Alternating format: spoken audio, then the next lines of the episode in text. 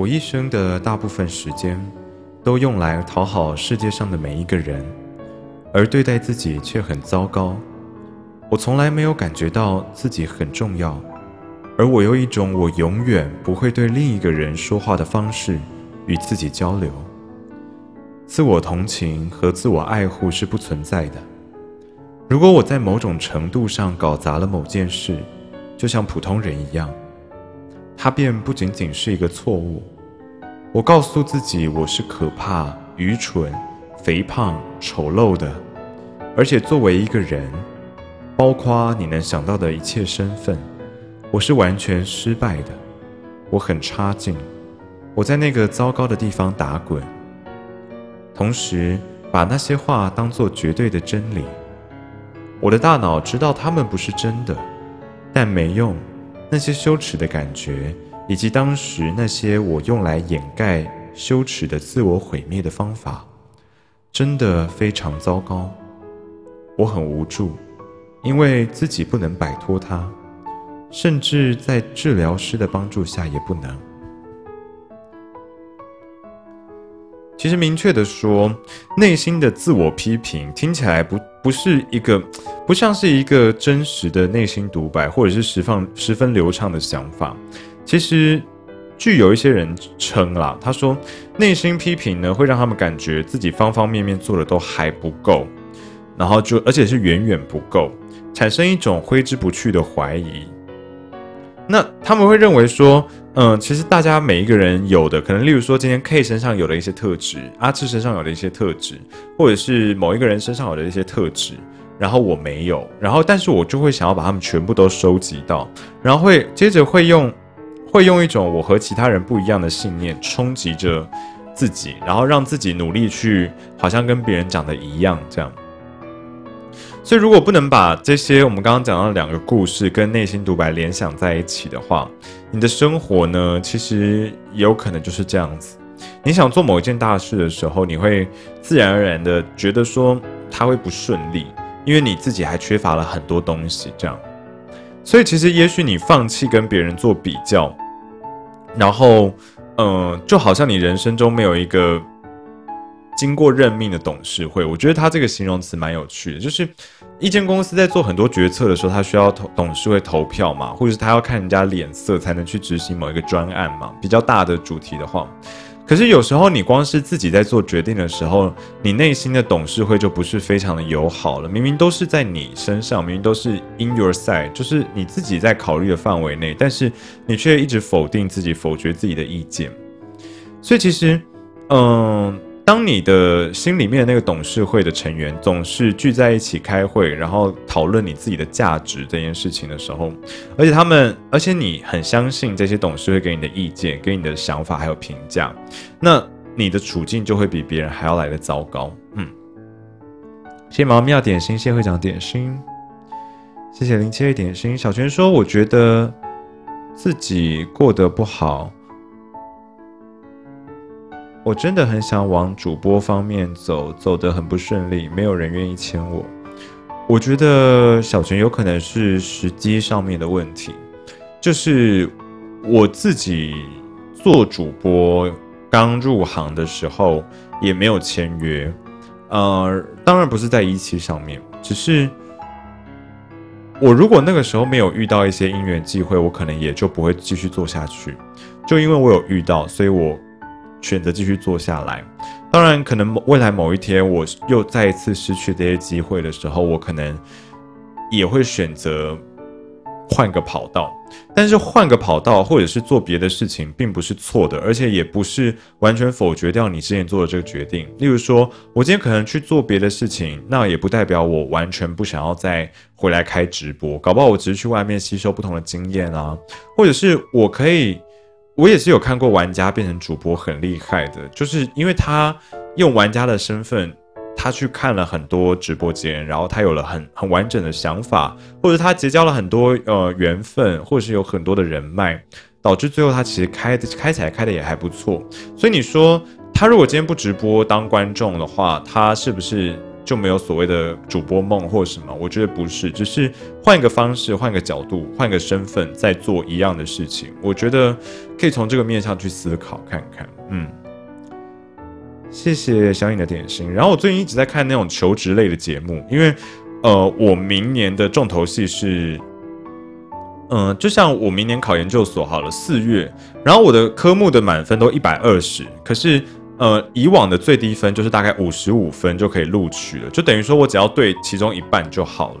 可是一个大的难关就是面试，不管在找工作或者是在求学过程的面试都是，就是我们当然会怀疑说为什么对方不用你，可是很多的时候我们要想一下，我们自己是不是真的有这样的能力，或有这样的闪光点，可以让人家去记住，或者是让人家去愿意用你。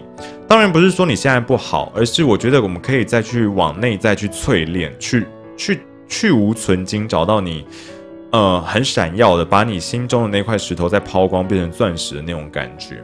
可能他现在只是缺乏了整理，如果整理好了，你有你自己的 key point，你有自己的卖点，你有自己的特色，或许可以打出一片天也说不定。因为其实现在的主播真的太多了，你要拿什么去跟其他主播竞争或对比呢？我自己也没有很有十足的把握，说我可以用这样子说故事，或者是用这样子在讲某一部分的理论，或者是分享自己心里面的事情的这样的方式，可以去呃，不是说战胜啦，可以去跟其他娱乐性质导向的主播去做匹敌。我觉得那对我来说是困难的。那我可以说我不适合直播，当然可以，但我也可以说我不适合现在的直播。因为你很难说现在直播跟搞不好半年后的直播环境上面会不会有差异？我觉得还是会有改变的。那会不会半年后的直播的那个环境比较适合你呢？我觉得也说不定。嗯。然后谢谢小杜的点心，小颖晚上好，谢谢 K 的十个点心，谢会长点心。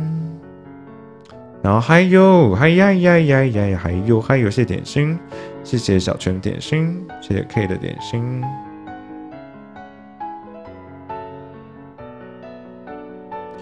我们的戳戳剩下两个，然后我们今天的宝宝币还没有达标，写回搓，喝口水，等一下。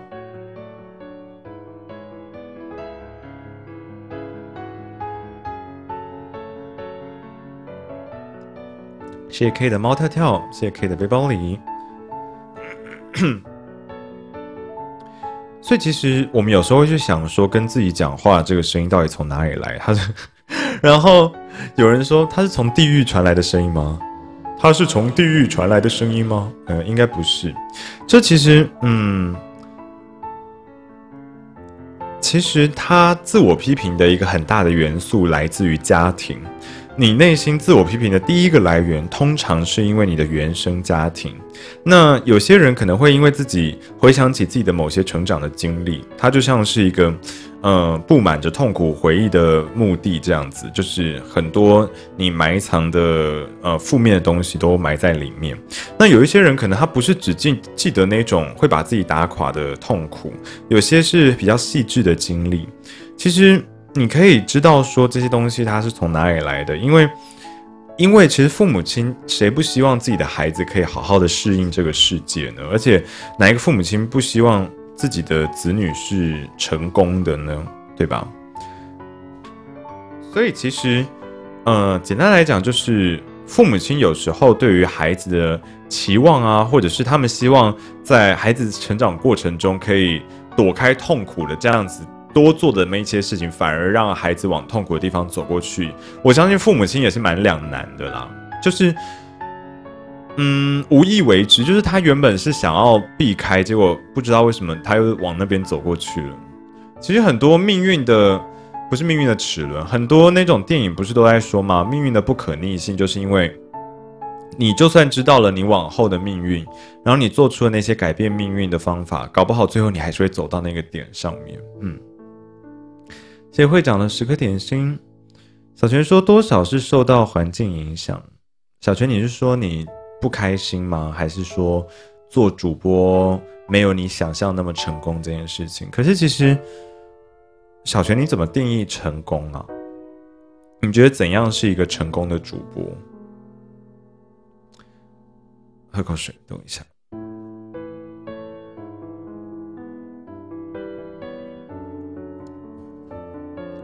我也有很多的时间，觉得我自己不是一个成功的主播。例如说，我每天呢，可能花了很多时间，但是可能，呃，没有办法收获到我觉得应该要得到的东西。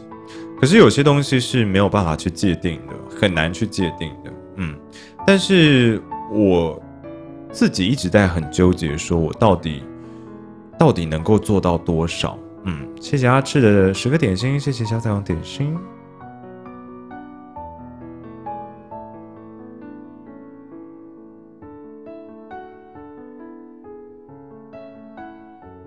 P P 晚上好，公主梦醒晚上好。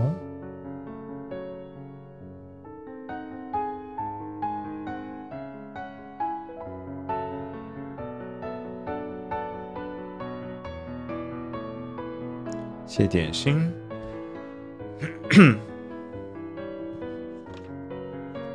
我们继续喽。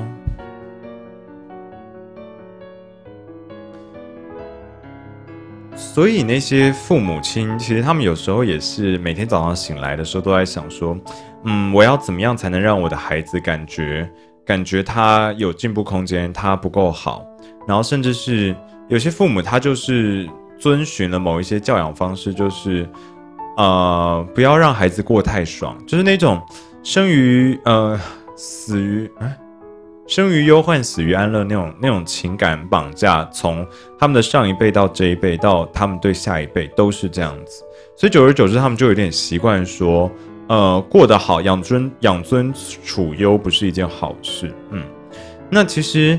呃，很多父母他们其实他们其实是善意的，可是最终的结果是，他们为了要帮助孩子们适应，而且避免奋斗，可是其实不经意的在否定孩子，然后没有做很多的肯定，然后让孩子受伤。那我们接下来又有截录一段话，我一样开 echo 把它念。谢谢小颖的点心，大家可以支持一下我们的活动哦。我们今天剩下宝宝币还没有达标。那我们今天目标是一七。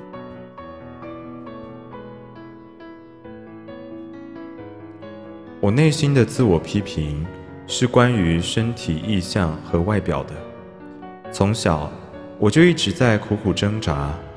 我在一个非常注重外表的家庭长大。我记得自己七岁的时候就讨厌自己的身体。我的母亲，我不怪她，她当时尽了最大的努力。想给我穿衣服、剪头发、烫头发，是的，那是在二十世纪八八十年代，这完全违背了我的意愿，但我还是随他去了。我记得我对自己的外表非常在意，然而回顾过去，我意识到自己作为一个人的价值完全取决于外表。我从那些认为我很有吸引力的人，特别是男孩子。或女孩子的关注中获得满足。如果有人认为我很漂亮，那么我就是值得被爱的。那种有价值的感觉是令人陶醉的。我在四十多岁的时候，仍然在为此挣扎。所以，当我的内心自我批评大声的说话的时候，是一个恐惧的声音在说着：“你最好减掉两三公斤，并且把那些皱纹处理掉。”否则你就不够好了。我知道外表并不能决定我的本质，但这些恐惧和感受是如此根深蒂固，以至于我每一天都需要提醒自己改变这些想法和行为。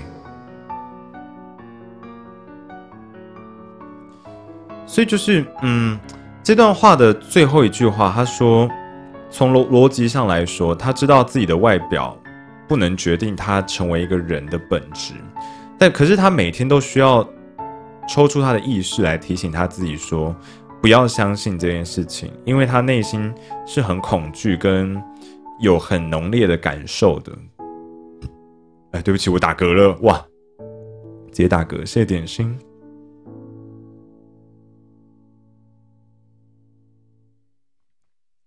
大家晚上好。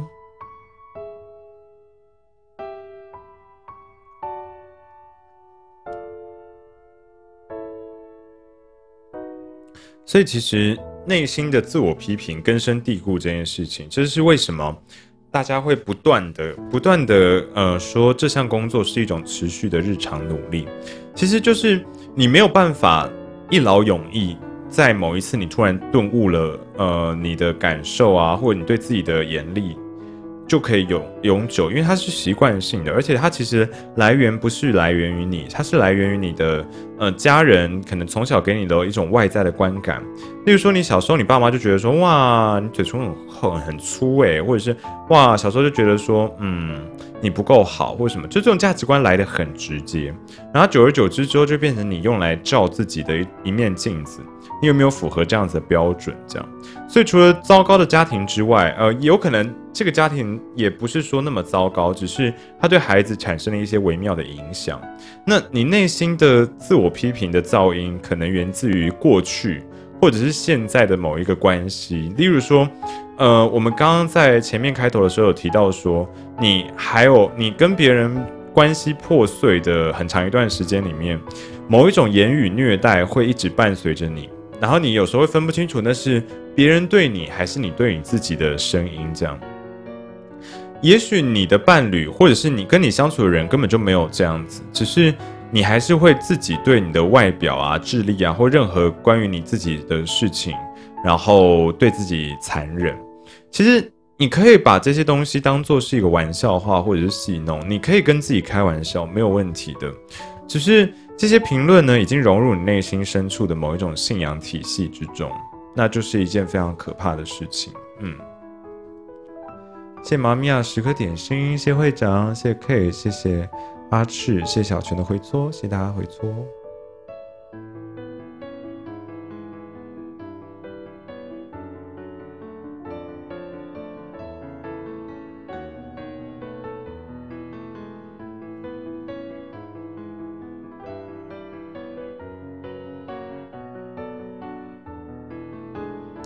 谢谢 Andrew Chen，谢谢冠吾的点心。所以其实，嗯，我们讲了第一个批评的来源可能是家庭，那我们接下来讲第二个可能会引起你自我批评的，叫做文化。文化是什么意思呢？其实，呃，有的时候我们说亚亚洲的文化啊，或者是华人的文化，我们会一直觉得可能是对是是重男轻女，或者是。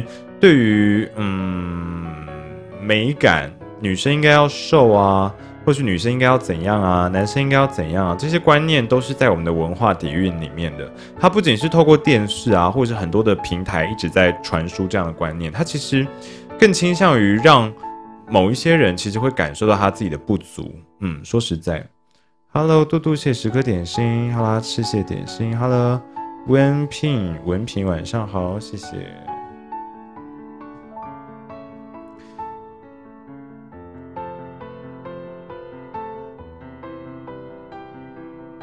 所以其实阶级和地位啊，跟外表都是同一类的事情，就是它会激发你的某一种防御反应，然后你会跟自己说：“嗯，我不够好，我应该要更强壮。I'm I'm need to be stronger 之类的。”就同样很容易被忽略的，还有呃，除了外表之外，还有种族、性别等等等。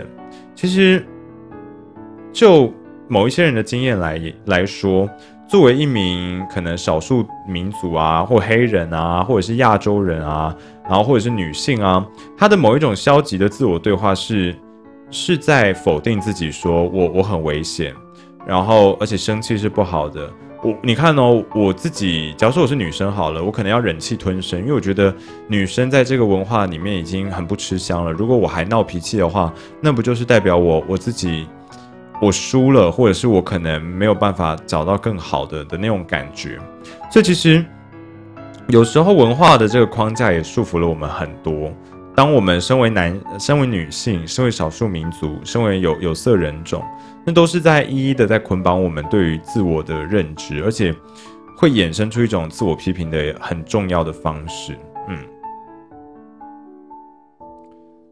好，那我们今天到十一点五十六分，我怎么好像在上课一样？因为都没有人回答，老师上课就是这样。谢谢点心。不对，那些老师上课至少还有钱，还有钱拿。我这我这个基本月薪，我去把冷气调低一点，好热。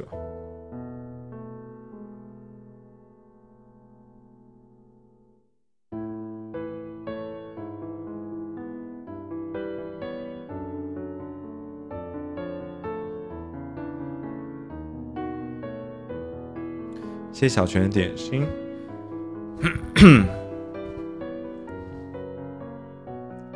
好，那我们今天的直播差不多就要到这边告一个段落了。然后我们明天应该会早一点开，应该会十点左右开，然后会开露脸的，然后十一点再开不露脸的，所以明天会开两个小时这样。嗯。然后后天一样不会开露脸的，后天就是开呃哄睡这样，嗯，然后大后天，好的，小泉没有问题，没有问题，因为我其实我不知道我能不能给你一些建议，因为我也不算是特别成功的主播，对，嗯，每个月还是很烦恼着，然后。也自己花了很多的努力，嗯，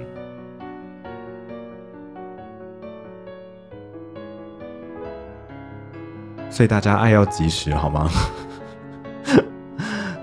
不然真的哪一天我突然播不下去，可能就不直播了，嗯。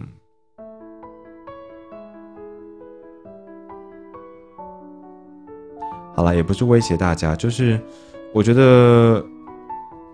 我还在尝试说直播到底适不适合我，或者是他能不能，我能不能做好。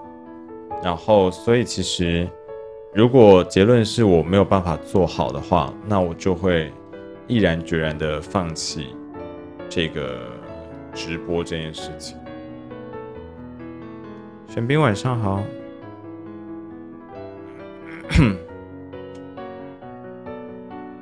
好啦，五十九分啦，我们差不多要下播喽。谢谢大家今天的陪伴，我们明天晚上十点见喽。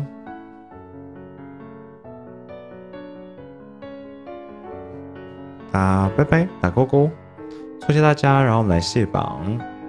哇，我们第一次宝宝币门槛还没有达到。好，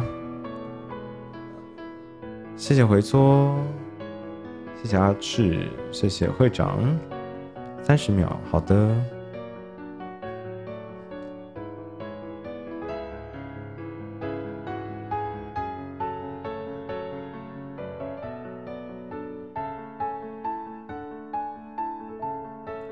嘟嘟，拜拜。谢谢 K，谢谢阿赤点心，谢谢妈咪呀点心。哇，结果三十秒就归零了。好了，大家。宝宝币门槛是什么？啊，成就值。哇，真的诶，这是这个奖奖励制度创创造以来，我第一次没有达标。